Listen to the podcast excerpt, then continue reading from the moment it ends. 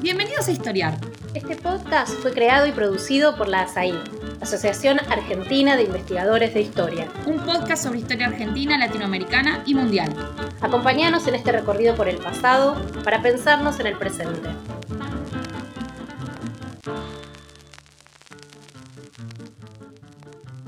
Bienvenidos a un nuevo episodio de Historiar. Soy Camila Perochena y hoy voy a ser su anfitriona en este episodio sobre la historia del servicio militar obligatorio. Para hablar sobre este tema, invitamos a Nicolás Siliti de Kennesaw State University. Hola Nico, ¿cómo estás? ¿Qué tal, Cami? ¿Cómo estás? Gracias por la invitación. Un placer. Quisiera arrancar recordando un episodio tremendo del que se cumplen 29 años en estos días. El 3 de marzo de 1994, un chico de 19 años de la provincia de Neuquén empezó el servicio militar obligatorio en la ciudad de Zapala. Tres días después desapareció y un mes más tarde apareció muerto cerca del cuartel. Este chico, Carrasco, había sido golpeado salvajemente por un subteniente y dos soldados. El 31 de agosto de ese mismo año, Carlos Menem derogó mediante un decreto el servicio militar obligatorio. Sin dudas, el asesinato de Carrasco eh, en el corto plazo es clave para entender el final del servicio militar obligatorio, pero también es probable que se, que se trate también de un proceso gradual, ¿no? que venía de antes. Entonces, te pregunto, Nicolás, si tuviéramos que historizar el ocaso del servicio militar obligatorio, ¿a qué momento del pasado tendríamos que irnos? ¿no? ¿Cómo miramos ese final del servicio, el final de tu historia? ¿no? Vos estudiaste esa historia. Bueno, ¿cómo miramos ese final? Bien, ahí hay algo que decir. Primero que efectivamente el caso es tremendo y, conmocionó mucho a la, opinión pública, pero una cosa que uno podría decir para hablar del servicio militar obligatorio es que no es ni la primera vez que ocurría, eh, ni la vez que, ni, la ocasión en la, que había generado conmoción pública. Había pasado muchas veces en, épocas anteriores y es más, te diría que la oposición a la conscripción es tan antigua como la conscripción misma. Es decir, desde que hay eh, conscripción, en la Argentina por lo menos, principio del siglo XX, hay voces de lo más variadas y muy articuladas en contra de la, de la conscripción. Después nos podemos meter un poco en, eso, si querés. De hecho, hay un caso en el siglo, en 1913 más o menos, de un, conscripto que se llamaba Enríquez, que denuncia malos tratos y demás. Ahora bien, además de eso, en muchos otros lugares del mundo hay voces muy este, fuertes en contra de la conscripción y como te decía, hay liberales, hay católicos, hay socialistas, hay, anarquistas. Es una causa, es una de las primeras causas pacifistas de tono internacional y que además va a ser de oposición a la guerra, eh, de, oposición a la Primera Guerra y eh, de oposición a la Segunda Guerra. Para darte un ejemplo, a, Emma Goldman en los Estados Unidos la terminan eh, extraditando y quitándole el derecho de ser ciudadana por haber hecho campaña en contra de la conscripción. Es una, causa muy amplia y, muy, eh, y de largo alcance. Ahora, yendo a lo que vos me preguntabas, que es por qué con Carrasco se termina y no con ninguno de los otros casos que yo, que yo bueno, porque hubo otros muertos también eh, eh, a causa del servicio militar, golpeados dentro del, mientras hacían el servicio militar obligatorio, Muchísimo. Y después, si querés, podemos hablar de la relación entre los ciudadanos y la justicia una vez que estaban en, los cuarteles. Pero mm, me detengo en esto que vos preguntás, que es por qué con el caso Carrasco. Ahí me parece que hay una serie de, elementos de la época que hay que tener en cuenta. El primero es un elemento global que es el, el final de la Guerra Fría. Con el fin de la Guerra Fría y el llamado fin de la historia, aparece una, percepción de que ya no va a haber más guerras. Hay un cambio en la relación entre, Estado entre el Estado y la ciudadanía y mucha gente empieza a decir que no es necesario pasar por los cuarteles para prepararse para un conflicto hipotético. Y eso lleva a la, abolición o al rechazo del servicio militar en muchos lugares. En Francia, Chirac lo, lo, mm, termina en 1996, en otros lugares lleva un tiempito más, en Alemania se hace en el siglo XXI, Em, hace no tanto, poco más de una década. Ese contexto de la Guerra Fría en la Argentina y en la región tiene características muy particulares y una de ellas es la transición a la, democracia. En particular, uno podría citar la, causa de Malvinas. En, la guerra de Malvinas, los jóvenes conscriptos que van a pelear son el ejemplo del desquicio de la Junta Militar y cómo estaba dispuesta a mandar a la muerte a jóvenes que apenas habían, habían pasado por, los cuarteles. Entonces, ese es un primer hito de desprestigio muy grande. El caso Carrasco colma el vaso en, en ese sentido y sirve para pensar algo un poquito más amplio, que es que la transición democrática en la Argentina está vinculada al desmantelamiento de la influencia militar, no solo en la vida política, sino en la vida cotidiana.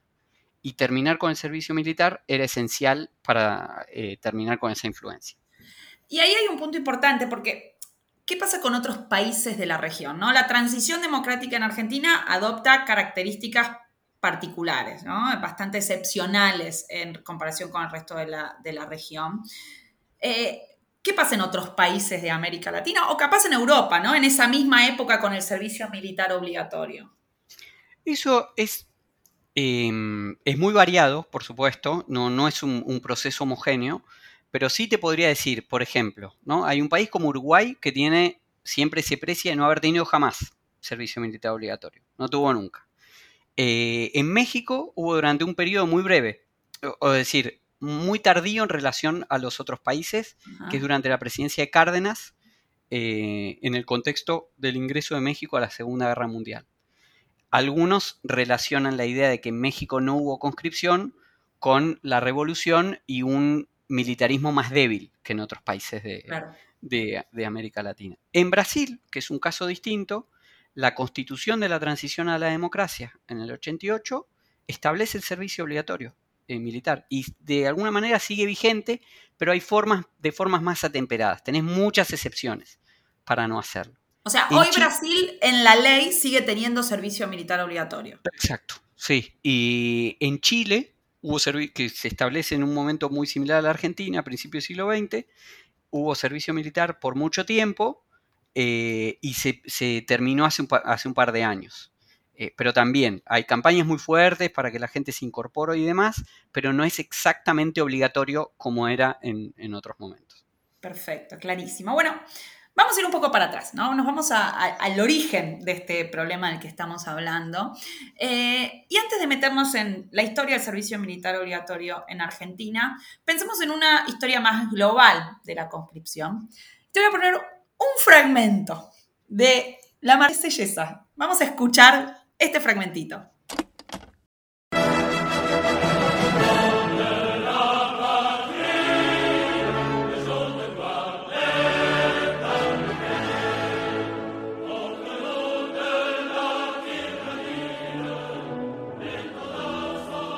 Bueno, qué himno, ¿no?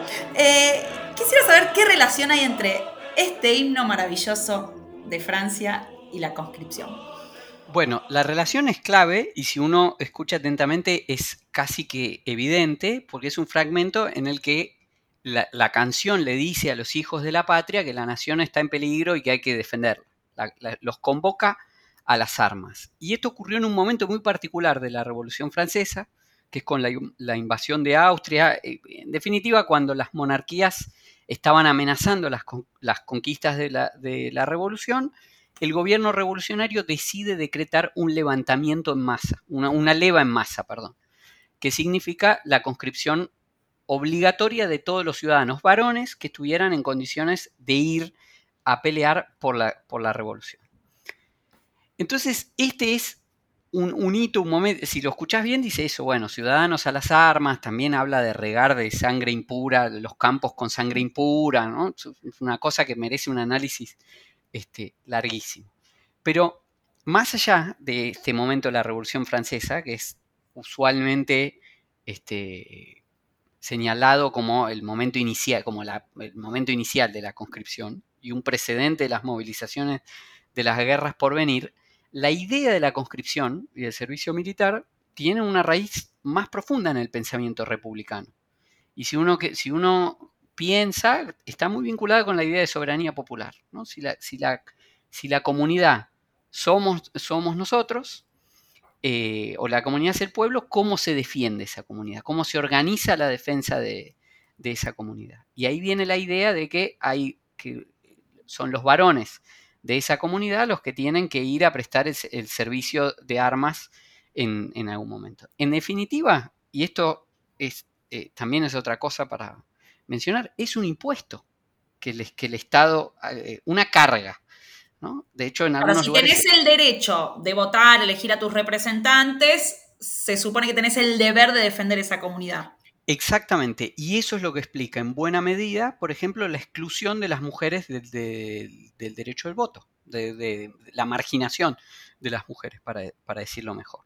Porque cumplen tareas para la reproducción de la comunidad, pero en otro, en otro espacio. El espacio de la política, que es el de la guerra y el gobierno, está reservado eh, a los hombres. Así que sí, ese es el, inicio. Uno podría empezar con la Revolución Francesa y seguir, ese es el inicio. Y si tuviéramos que seguir, ¿no? Eh, ¿Qué cambios podemos reconocer? Sigo con Europa y ahora después pasamos a Argentina. ¿Qué cambios podemos reconocer a lo largo del siglo XIX en esta historia de la conscripción, más que nada para Europa, ¿no? Por ejemplo, con la expansión imperialista. ¿Qué pasa ahí con, con la conscripción?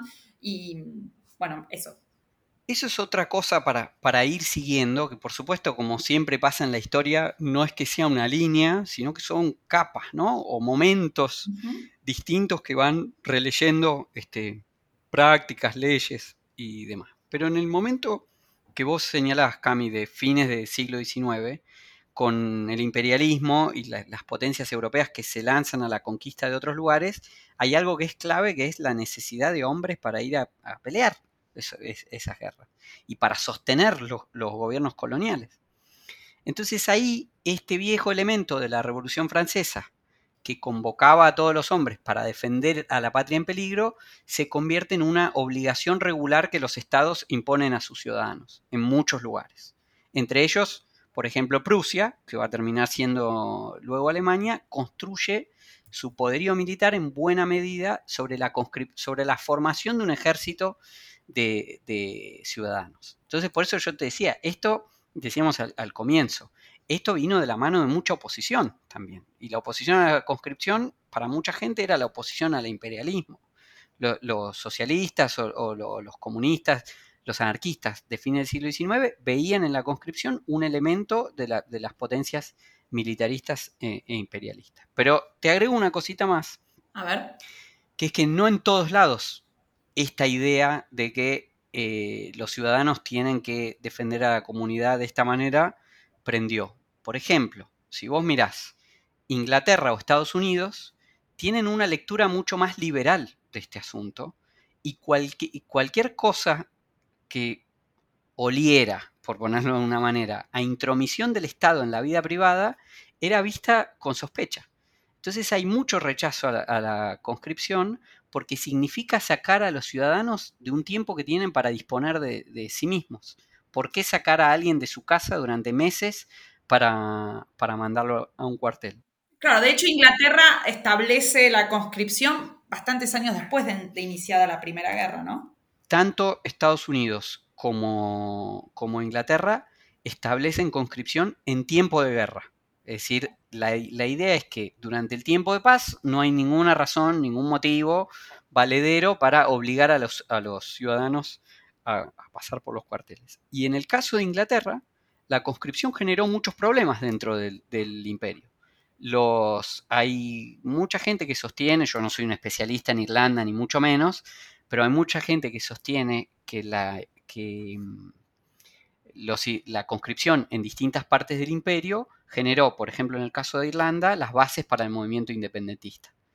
¿no? El rechazo a ir a pelear por, el imperio británico. En Australia hubo un referéndum por la, por la conscripción que perdió. En Canadá hubo protestas masivas en contra de ir a pelear porque eh, eso, como te decía, ¿no? provocó muchas tensiones en la relación del imperio o de la metrópoli con, con sus colonias. Clarísimo. Bueno, ahora pasemos entonces a Argentina, ¿no? Algo que vos marcás es que las explicaciones que sirvieron para entender la conscripción en Europa, que vos marcás, perdón, voy a aclarar una cosa. Nicolás Iriti escribió una tesis eh, sobre este tema del que estamos conversando, eh, una tesis que es muy linda y que esperamos pronto leerla en formato de libro, pero mientras tanto él nos contará lo que dice en esa tesis. Pero una de las cosas que plantea en su tesis es que las explicaciones que se suelen tener para eh, entender la conscripción en Europa no encaja muy bien con el caso argentino. Entonces vayamos al momento en que se establece el servicio militar obligatorio en Argentina, en 1902, durante la presidencia de Roca. ¿Por qué lo establecieron? No? ¿Cuál era el contexto social en esa época y qué se proponía el gobierno a la hora de instaurar el servicio militar obligatorio? Mira, arranco por, por una partecita de lo que dijiste, que es la insatisfacción con, con las explicaciones. Hay una narrativa muy común acerca de la adopción del servicio militar en la Argentina y en algunos otros países de la región, que tiene que ver con la idea o con algo llamado comúnmente la influencia alemana. Y que es la idea de que los em, militares argentinos o los dirigentes argentinos querían copiar todo lo que viniera de Europa, en este caso la organización militar, y como el país más avanzado, entre comillas, militarmente era Alemania, copiaban el sistema de Alemania. Eso nos induce a la idea de que era pura novedad. Y en verdad, la implementación de la adopción del servicio militar en, en la Argentina, como en otros países de América Latina, más que con la modernización o la profesionalización del ejército, tiene que ver con discusiones de más larga data que tienen que ver con la ciudadanía, con la democracia, con la integración, con la sociedad, con la forma de entender la república. Y eso, acá en el podcast hubo un montón de gente que pasó hablando del siglo XIX y explicando cómo la historia política no ha contado muy bien, o, por lo menos esta vieja historia política no había contado muy bien ese siglo 19. Bueno, yo lo que te diría es que el motivo principal por el que se adopta la conscripción es porque es un elemento más de un programa más amplio de reforma social. De hecho, Sáenz Peña, Roque Sáenz Peña, durante su campaña presidencial, habla de el perfeccionamiento obligatorio de la ciudadanía y dice tiene tres pilares. Uno la escuela, otro es el voto y otro es la conscripción. Entonces, por un lado está la idea de formar ciudadanos y de eh, hacerlos conscientes, de explicarles qué es la constitución, cómo se vota y demás. Pero por otro, hay otra idea muy fuerte en la época, que es la idea de em, infundir en la, población sentimientos nacionalistas. Y en una población muy diversa y muy heterogénea. Y ese era el caso de la Argentina. Estaba en medio de un proceso de inmigración, de transformación urbana muy grande, en el que las costumbres, los idiomas, las creencias de las personas eran distintas y eso era percibido fundamentalmente por las élites dirigentes como un riesgo a la unidad de la nación.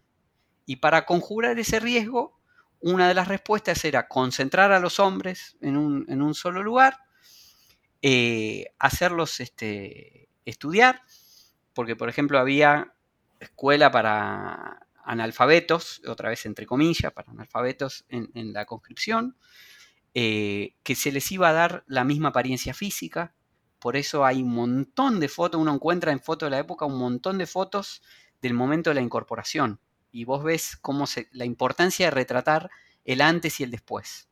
Eh, hay una cita que yo traigo a cuento cuando puedo, que es eh, o señala la, voluntad igualadora, que es que la conscripción es para el rubio de reloj y galerita, como para el, morocho con gorrita de, tramway que canta milongas. Entonces hay una idea de fundir, y esto lo dice Richieri mismo, hay una idea de fundir todas las razas que conforman a Argentina en una sola y crear al hombre argentino. Entonces, entre esas dos o tres cositas me parece que explican la, implementación de la, conscripción. quisiera que, cuentes un poco, eh, porque hay todo un capítulo en tu tesis dedicado al tema de la educación dentro de los cuarteles. ¿Cómo es eso? O sea, las personas iban a hacer el servicio militar obligatorio y, cómo funcionaba el tema de la educación en los cuarteles. Bueno, yo te decía antes esto de los distintos pilares del proyecto de ciudadanía argentino, la educación está en, el centro. Y había en la época mucho de esto de creer que el Estado todavía no había llegado a todos lados. Y una de las instituciones que permitía alcanzar lugares remotos eran los cuarteles. El cuartel es el grado cero del gobierno, ¿no? conquista. Hay antes un cuartel que una escuela, seguro. Sí, conquista, ocupación y gobierno. Es, el itinerario. Entonces, y esto lo dice Roca en uno de sus discursos antes de, dejar la presidencia, esos cuarteles permiten llegar con la escuela a una población que, que por ahí no había ido a la escuela. Adultos, fundamentalmente adultos, porque el servicio militar, recordemos, es para gente de 20 años primero. Después va a cambiar para 18, pero primero de 20. Entonces, llegaba esta gente al cuartel y se le tomaba un pequeño examen de lectura y de escritura, y si no, inclusive de historia y de cívica, y si no pasaba los contenidos mínimos, lo mandaban a hacer la, escuela en el, cuartel. Entonces hay un montón de, materiales, de esto me serví yo para decir las cosas que estoy diciendo ahora, pero hay un montón de materiales em, diseñados específicamente para la educación de, los conscriptos. Eh, libros de texto para enseñar en esas aulas, campañas anti-alcohol, Em, conferencias que se daban sobre, sobre historia argentina, todo eso. Ahora, como te imaginarás, si ese es otro mundo, el funcionamiento de esas escuelas era desparejo. A veces los profesores arreglaban con los oficiales y no iban, había oficiales que no les interesaba que hubiera una escuela y la cerraban y, y cosas por el estilo. Muy bien, te voy a preguntar algunas cosas más, pero primero vamos a ir un pequeño corte a escuchar este anuncio y ya volvemos con más sobre la historia del servicio militar obligatorio. Este es el podcast de ASAIG, la Asociación Argentina de Investigadores en Historia. Te invitamos a asociarte y a seguirnos en las redes, en Twitter, en Facebook e Instagram. Toda la información sobre la asociación la puedes encontrar en nuestra página asaig con h final .org.ar. Te esperamos todos los sábados con un nuevo episodio de Historiar sobre los grandes temas de nuestro pasado, abordados por especialistas e historiadores profesionales de manera cordial pero rigurosa. Seguimos con nuestro episodio de hoy. Entonces, estábamos hablando de que uno de los objetivos del Estado a la hora de establecer el servicio militar obligatorio era lograr cierta homogeneidad social, igualar a los ciudadanos argentinos, hacer que muchos ciudadanos que, o, que muchos que habían sido extranjeros o hijos extranjeros pasaran a sentirse argentinos. Y me gustaría preguntarte si se logró eh, en esas primeros, en estos, primeras décadas del proceso de nacionalización, si se logró ese objetivo, porque una de las cosas que vos haces en tu trabajo es mirar el servicio militar obligatorio desde abajo desde la experiencia de los conscriptos, la vida en los cuarteles, como nos venís contando. ¿qué pudiste ver sobre el éxito, entre comillas, ¿no? de ese proceso de homogeneización? Acá viene una, cosa que me parece que es em, linda para pensar, o que a los historiadores nos, nos entretiene mucho, ¿no? que es ver cómo se relacionan las personas comunes, como vos, yo y todos los que estamos escuchando, con un, proyecto estatal de, esta naturaleza. Y como bien vos decías, la asimilación y la homogeneización están en el centro de este proyecto. Eso quiere decir, en muchos casos, intentar, y esto es muy de la época también, como intentar borrar o desmantelar identidades previas. Que si vos eras hijo de italiano, de español, que si tenías herencia africana o venías de algún pueblo originario, te olvidaras de eso y fueras solo argentino. La vida cotidiana tiene una potencia y una fuerza mucho, más, mucho mayor que eso. Entonces, la gente en su día a día reinterpretaba las ideas de nación desde, desde sus experiencias previas. Entonces, si vos lees las memorias o vos em, vas a, los mismos registros, hay cosas que no conforman a la idea de nacionalidad que trataban de, me sale de, instituir, pero digamos de difundir, para ponerlo así, que, no, que trataban de difundir las, élites. Por ejemplo, hay un caso muy entretenido que es cuando se va el primer tren de la conscripción, de, pasa por Barracas, porque se estaban llevando un campo de entrenamiento fuera de la ciudad, los padres, las esposas, las novias, las madres supuestamente van orgullosas a saludar al tren que pasa y les gritan en italiano dicen viva Italia, em, apoyan las campañas italianas de, conquista por el mundo. Al mismo tiempo, los registros te cuentan que en los fogones, en el rato libre, los conscriptos cantaban músicas y tonalidades de todos lados, que sonaban vidalas, que sonaban tristes, que sonaban arias, que había guitarras, que había quenas, que había leyendas, que circulaban leyendas locales, folclore de pueblos originarios. Entonces, desde abajo, como vos decías, se da una mezcla de culturas que no estaba muy en los cálculos de, mm, iniciales y que quizá da lugar o nos permite pensar cómo la formación de eso que llamamos nacionalismo popular también tuvo lugar o tuvo entre sus escenarios terrenos muy vinculados al Estado. No es siempre desde afuera del Estado que se forma el nacionalismo popular. Antes de seguir con la próxima pregunta, me gustaría que le cuentes a los oyentes qué fuentes miras vos para contarnos todo esto. Recién hablabas de registros. ¿Qué tipos de registros? ¿Qué es lo que leíste para poder ver esta historia desde abajo en los cuarteles? ¿no? ¿Cómo era la vida en los cuarteles? Reconstruir esto que decíamos, la, experiencia de alguien es algo siempre muy complicado. ¿no? Es un desafío para, cualquier historiador, para cualquier cientista social, para cualquier escritor. Es algo que provee em, indicios fragmentarios siempre, que apenas nos permite hacer conjeturas. Así que todo lo que yo diga, eso, son conjeturas sobre fuentes variadas. Las cosas que yo usé para decir esto son imágenes, eh, registros oficiales. Yo te contaba, por ejemplo, lo del idioma y vos me preguntabas por el éxito.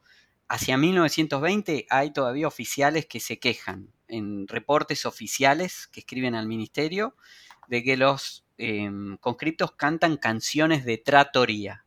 ¿No? Diciendo son unos guarangos que no conocen el himno, que no hablan español. Em, esos son unos, fuentes judiciales son otras, que son un gran este, una gran reserva para aprender de qué pasaba en el día a día de los cuarteles, las fotos, como te decía, ¿no? Una variedad de registros. También, ¿no? Cartas también, cartas también. Y, por ejemplo, esto que preguntabas antes, Cami, de, de la educación, había un género muy común que es que para enseñar a leer y escribir había un modelo de carta para la familia, que ya estaba eh, escrito previamente, ¿no? Y es difícil encontrar cartas originales, pero uno tiene primero ese modelo que, te permite por lo menos reconstruir qué es lo que les querían hacer decir sobre la patria a los, conscriptos, y alguna que otra cartita hay dando vueltas. Así que eso, eso sirve. Espectacular. Bueno, otro tema que trabajas es la cuestión de género en los cuarteles, ¿no? Los modelos de masculinidad que circulaban, por un lado, en las Fuerzas Armadas o que se buscaba inculcar, no sé si esa es la palabra, y al mismo tiempo las resistencias a esos modelos hegemónicos. Entonces, ¿cómo, cómo entender la contraposición entre ambos modelos? ¿no? ¿Qué mirás vos? Eh, ¿Cómo ves con perspectiva de género este, este problema del que estamos hablando? Yendo de lo general a lo particular, hay algo sobre lo que conversamos hace un rato, que es la época del imperialismo, por ejemplo. La, idea de em, que la conscripción viene a ayudar en ese, en ese proyecto de, expansión imperial. Eso viene asociado a ideas de género y de familia muy marcadas. Eh, por ejemplo, el ideal de ciudadano soldado, difundido difundido en esta época, tiene en el centro la idea de la fuerza, de la virilidad, de la masculinidad, la idea de una, de una raza potente. Es, eso, bajado a la educación día a día que estábamos diciendo de los cuarteles, intenta formar un tipo muy particular de, argentino. Hay, en el cuartel hay una educación de qué es ser un hombre argentino muy particular. Y si al principio el énfasis estaba puesto en la ciudadanía, hacia los años 20 hay un énfasis más grande, y esto se ve, vos me preguntabas por las fuentes, hay, em, el ejército en un momento empieza a publicar una revista para el tiempo libre de los conscriptos, que se llama El Soldado Argentino. Y tratan ahí de contar historias argentinas, de explicar para qué hacen la conscripción, de, poner la voz ficticia de los conscriptos, y ahí ves cartas escritas supuestamente a las, a las esposas, a las madres.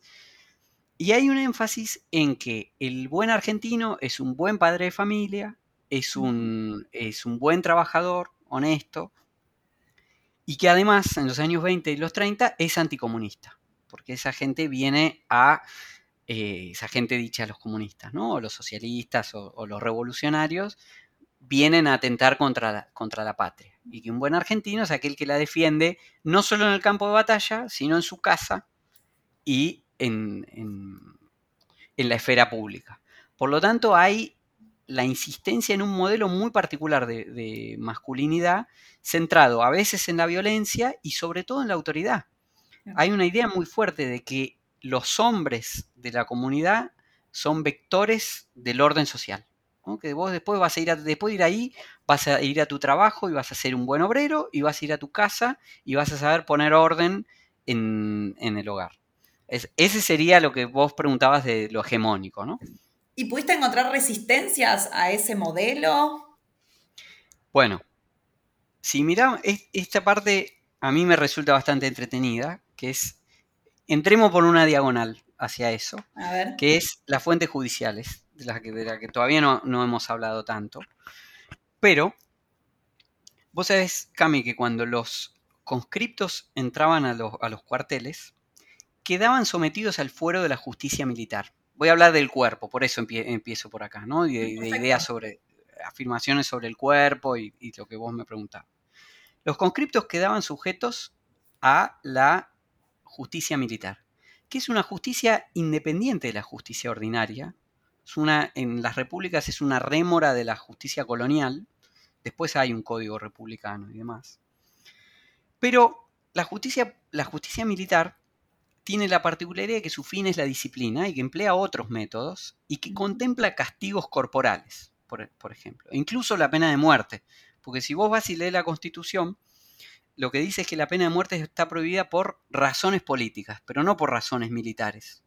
O sea que hubo gente que murió este, o que fue castigada por delitos políticos encubiertos de delitos militares. Pero me estoy escapando por la tangente. Lo que yo te quiero decir respecto de esto es que mucha gente utilizó el lenguaje de la ciudadanía y de la masculinidad para afirmar la honorabilidad o la respetabilidad del cuerpo del ciudadano.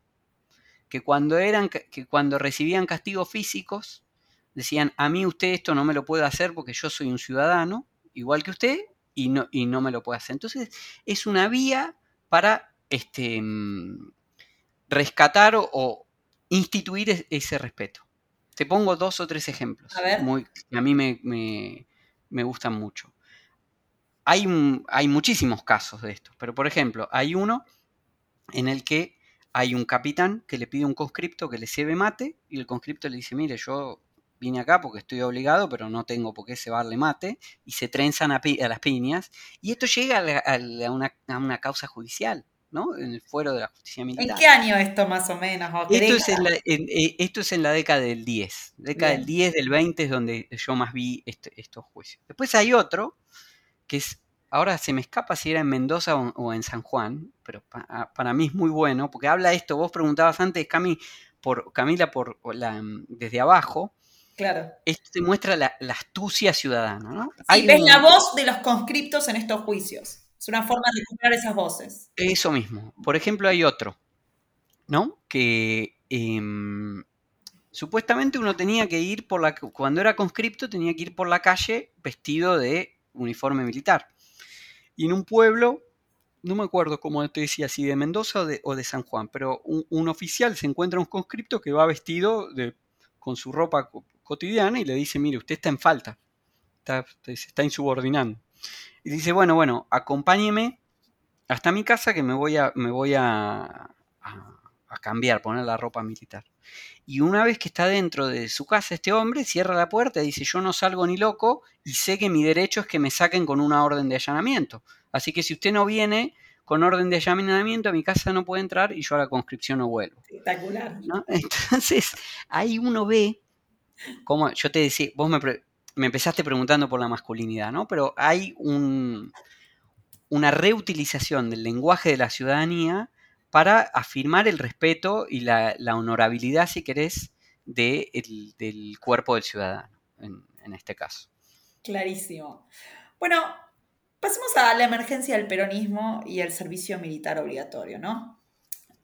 ¿cambió la forma de pensar la conscripción con el peronismo? Digo, ¿Perón le agregó algo a esta idea más liberal republicana que venimos hablando en relación con la conscripción? O sea, ¿qué continuidad, le agregó algo, qué continuidades hubo, ¿no? ¿Qué rupturas y continuidades podemos ver con el peronismo? La primera cosa que yo señalaría en relación a eso es que hay mucha continuidad. Y de hecho, Perón mismo en algún que otro reportaje reconoce y elogia las figuras de Roca y de Richeri por haber implementado la, conscripción. Eso en, primer lugar, o sea que se mantiene y, continúa la conscripción durante el peronismo. Inclusive ya más a nivel de la, de la anécdota, si queréis, hay algunos biógrafos de Perón que dicen que es, en la, que es en su primer destino, cerca de Paraná, cuando él en el encuentro con los conscriptos descubre la pobreza del pueblo. Mm y, entiende que hay algo que hacer por esos compatriotas. Porque llegan harapientos, porque llegan sin comer, porque llegan sin... Este, o sea, el primer lugar al que le asignan a Perón como eh, militar es en Paraná a trabajar con conscriptos. Exactamente, si él tiene un, puesto ahí afuera de Paraná y ve eh, esto que te decía, como conscriptos mal vestidos, mal comidos, en muchos casos que no, que no hablaban español, y ahí, acá ya entramos un poco, un poco mito, un poco realidad, es donde se produce esa primera comunión del pueblo y Perón, porque Perón, aprovechando sus dotes de conductor, eh, organiza torneos de boxeo para los ratos libres de, de, los conscriptos, se ponen a cantar todos juntos, algunos cantan una canción que después termina en un tango de Gardel, que es Violeta Lavá, ¿no? Y el viejo Tano Domingo Perón está ahí en el fogón, animando el fogón. Perón está ahí en el fogón animando y entendiendo que algo hay que hacer por la, por la gente de la patria. Lo interesante de pensar eso es que había mil Perones en ese momento que es la escala que tuvo la conscripción, que cotidianamente había en regimientos perdidos, en regimientos urbanos o perdidos, había muchos otros oficiales como Perón entrando en contacto con la ciudadanía, ¿no? Y viendo un poco de qué estaba, qué estaba pasando ahí, al, ras del suelo. Entonces, eso como, como historia alrededor de Perón. Después lo que a mí me parece que, que, le agrega Perón es si hay un énfasis en defender la patria, pero la conscripción de Perón va a poner un énfasis en la defensa de la revolución nacional. Va a decir a través de mecanismos de propaganda y demás que ya existían, como estas revistas, el cine, charlas, la reproducción de discursos, van a decir, hay una transformación en marcha y los conscriptos son soldados de esa, transformación, ¿no? Los soldados, de, los soldados de Perón, bueno, la idea de que hay, de que hay soldados defendiendo un proyecto está forjada en, este escenario. O la idea de que el deber del ciudadano es defender esa revolución nacional. Sí, exactamente. Pero, como bien señalaste vos, no es. Hay mucha gente que asocia esas ideas de Perón con la, gravitación del fascismo o del nazismo. Yo más bien diría que tiene que ver con una larga tradición republicana, como vos decías, y si querés, o se podría discutir si no son quizás los aspectos más autoritarios de esa tradición, pero no son novedosos. Eso es, lo que yo señalaría. A lo que sí le da más intensidad Perón, y este es otro episodio entretenido, que es, se organiza, poquito antes del 17 de octubre, de hecho, una ceremonia de repatriación de los restos del soldado desconocido. Y eso, esto es que hubo, fueron a desenterrar, supuestamente por Perú y Bolivia, donde fue la batalla de Ayacucho, fueron a desenterrar restos de los soldados que participaron en esa, en esa batalla. A esos restos les hicieron una procesión por los distintos países sudamericanos, pasaban, paraban en cada uno de los países, paraban en Chile, paraban en Perú, paraban en Bolivia, los gobierno de ese país saludaban los restos del soldado desconocido y eso terminó con un funeral público en Buenos Aires y la colocación de los restos junto a la urna de los restos de San Martín. ¿Por qué te traigo esto a cuento? Porque eso es la incorporación del hombre común en la lucha por la liberación de la patria. Es la contribución de sangre armada que los hombres comunes hicieron para la, liberación de la patria. Eso, eh, y lo interesante de, ese mm, evento, que fue muy publicitado en, la conscripción, lo interesante de ese evento es que pasa muy poquitos días antes de que a Perón lo metan preso. Y ocurre entre la marcha por darle el poder a la constitución, Perón organiza este funeral público y, habla en, Plaza San Martín y acompañan los restos del soldado desconocido hasta la catedral. Así que, para cerrar esta idea de lo que vos decías, me parece que lo que hay es, más que discutir, complementar esa tradición eh, republicana. Junto a la figura de San Martín están los restos del, soldado común que pelea por la, por la patria. ¿Y esto estaría unido algo así como al hombre trabajador también? Digo, se le agrega ese carácter más de trabajador. Se le agrega ese, sí, son, mira, en esta revista que yo te comentaba antes de la, de la conscripción, hay muy, de manera muy repetida la idea de que el soldado es un trabajador por la patria, ¿no? entonces las misiones en las que eh, los conscriptos van a ayudar con las cosechas es la batalla por la paz, se le dice así, ¿no? eso por un lado. Por el otro está la idea de que el, de que el antiguo gaucho se convierte en el, en el, en el trabajador moderno y que el soldado condensa esas dos figuras, ¿no? aquel gaucho y este trabajador. Te agrego más, que en, esa, en esa historia de, hombres comunes o jóvenes defendiendo a la patria, también está, eh, en ocasión de la Patagonia rebelde, el ejército que lleva a Varela en buena medida es de conscriptos y uno de esos conscriptos muere. Y después desde el ejército se le hace también un funeral y dicen, bueno, este hombre murió luchando, era una persona que estaba ahí, pobre, y fue llevada hasta, hasta Santa Cruz, pero se lo presenta como em, un mártir por la patria. Después con los golpes militares también hay conscriptos que mueren, en el golpe del 30 hay conscriptos que mueren, supuestamente defendiendo a, oficiales. Así que sí, hay, hay algo de eso, de la figura del hombre común, barra trabajador, barra popular, si querés. Clarísimo. Bueno, te voy a hacer una última pregunta para ya acercarnos a, la última etapa, ¿no? Pues ya hablamos del periodo de la transición. Me gustaría terminar con la década del 60, ¿no? Eh, a lo largo de esa década hay todo un proceso global eh, de emergencia de la juventud como actor político, que se va a expresar de distintas formas. Vamos a tener estudiantes movilizados, hippies, jóvenes que se unen a organizaciones armadas. Esto, este, este cambio de época, ¿afecta de alguna manera a las concepciones de la conscripción, la manera en que se mira esa conscripción? Eh, muchísimo eh, afecta. Yo te decía cuando empezamos la conversación que oposición a la conscripción había habido desde el, eh, desde el comienzo mismo y de las formas más variadas.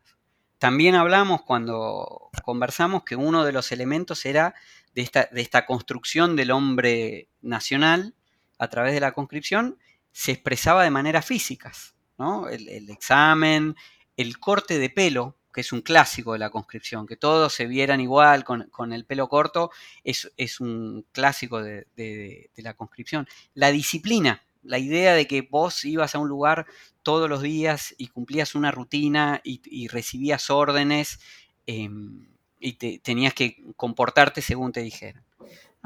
Esa idea, que siempre estuvo disputada, en los 60 entra en, en el clima de rebelión juvenil y si vos te fijas, las letras del rock nacional hacen muchísima referencia a la conscripción. Si uno escucha, eh, no sé si les gustará a, los oyentes de, de, historiar, ojalá que sí. Las botas locas de Sui Generis, de Charlie García, dice, yo formé parte de un ejército loco. Tenía 20 años y el pelo muy corto, pero mi amigo hubo una confusión porque para ellos el loco era yo. ¿no? Eso, el extraño de pelo largo que vaga por las calles, una apariencia física completamente distinta a la del el disciplinado conscripto de, pelito corto. Así que hay una rebelión, la, novedad de las ideas de género, de las ideas de sexualidad, de las ideas políticas y, del rock, si querés, em, se expresan muchísimas veces en contra de la, conscripción. Y eso para hacer la vuelta hacia lo que, lo que conversábamos al principio, em, forma parte de lo que va desprestigiando hacia los años 60 y 70 la, idea de que la, conscripción es una forma válida de, producir un orden social. Porque hay otras maneras de pensar el género, la sexualidad, la vida cotidiana, qué hacen sus ciudadanos, los ciudadanos con la libertad. Hay una tensión muy grande entre libertad y disciplina, me parece. Espectacular, Nico. Eh, estuviste clarísimo. Me gustó mucho el episodio. Te agradezco mucho por este rato y al resto los esperamos el sábado que viene para un nuevo episodio de Historial. Muchas gracias. A ustedes.